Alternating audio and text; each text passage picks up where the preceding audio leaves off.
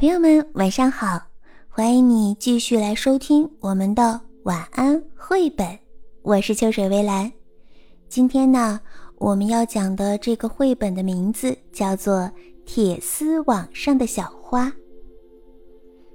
我的名字叫罗斯·布兰奇，我住在德国的一个小镇上。这里的街道都是窄窄的，还有一些老喷泉，房子都很高。房顶上落满了鸽子。有一天来了第一辆卡车，很多男人离开了小镇，他们都穿着和士兵一样的服装。冬天来临了，现在卡车在学校的窗子下面一辆接一辆，车上装满了我们都不认识的士兵，他们对我们都视若无睹。他们开的坦克在鹅卵石路面上撞击出了火花。那好些坦克发出的声音太响了，而且还发出柴油的气味。他们从跟前经过的时候，我的耳朵都震得发痛，并且还得捏着自己的鼻子。有时候好像事情真的没有什么发生的，但是我的母亲让我从那些卡车的间隙过马路的时候要小心些。她说：“士兵是不会减速的。”有好多次，我从河边走，就是为了看看这条河。树枝，还有破旧的玩具顺水飘去。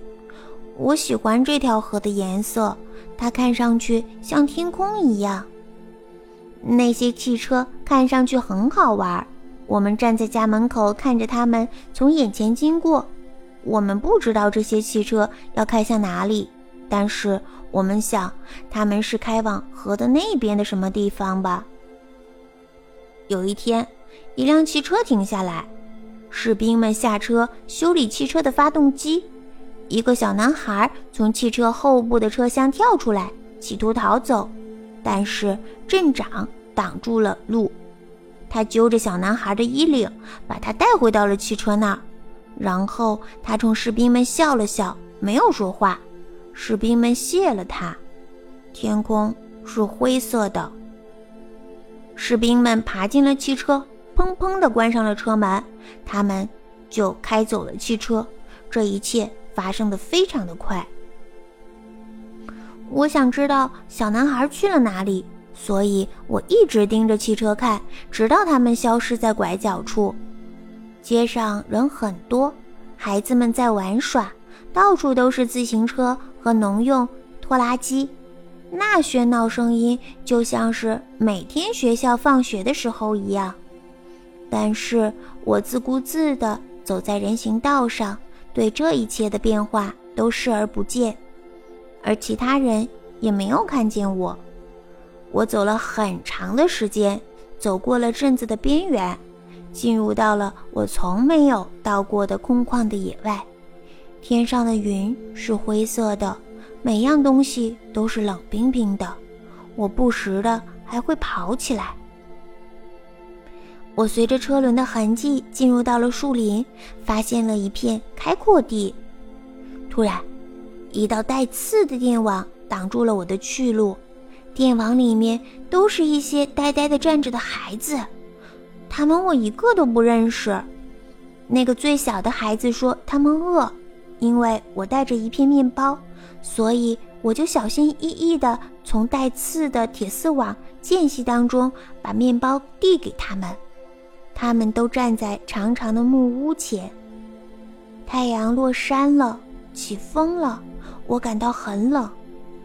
苍白的冬季一天天的过去了，罗斯布兰奇的胃口让他的母亲感到吃惊。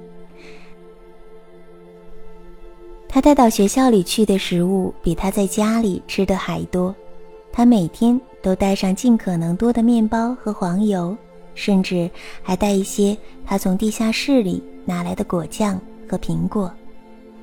罗斯布兰奇越来越瘦，在镇子上只有镇长还和原来一样胖，人们都是你监视我，我监视着你。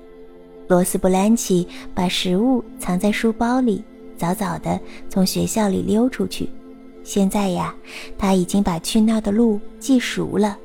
木屋旁的孩子更多了，他们在铁丝网那一边也变得越来越瘦了。他们有些人的衣服上别了一颗星星，是明黄色的。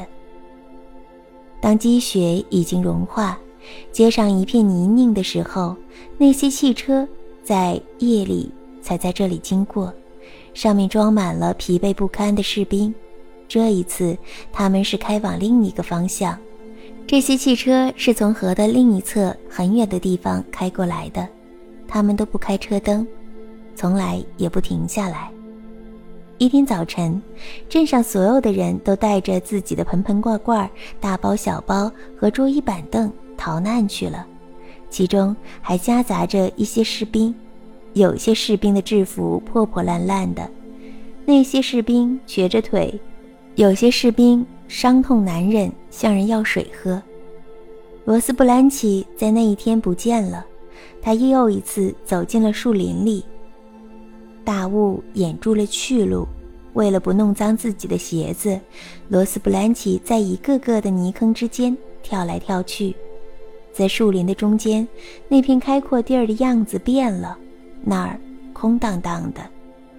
罗斯布兰奇把装满食物的书包丢在地上，他一动不动地站在那里。树木之间有人影在移动，很难看清他们。士兵们到处看到的都是敌人，有人开了一枪。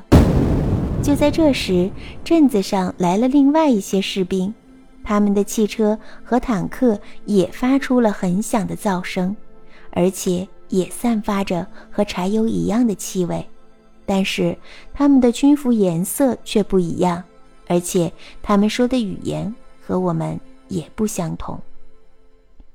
罗斯布兰奇的母亲一直在等着他的小女儿，等了很久。番红花终于从地下冒出了芽，河水上涨，溢出了河岸，树林都变绿了，鸟儿落满了枝头。春天，在唱歌。好了，小朋友们，故事到这里就讲完了，晚安。别忘了明天继续收听我们的晚安绘本。我是秋水微澜。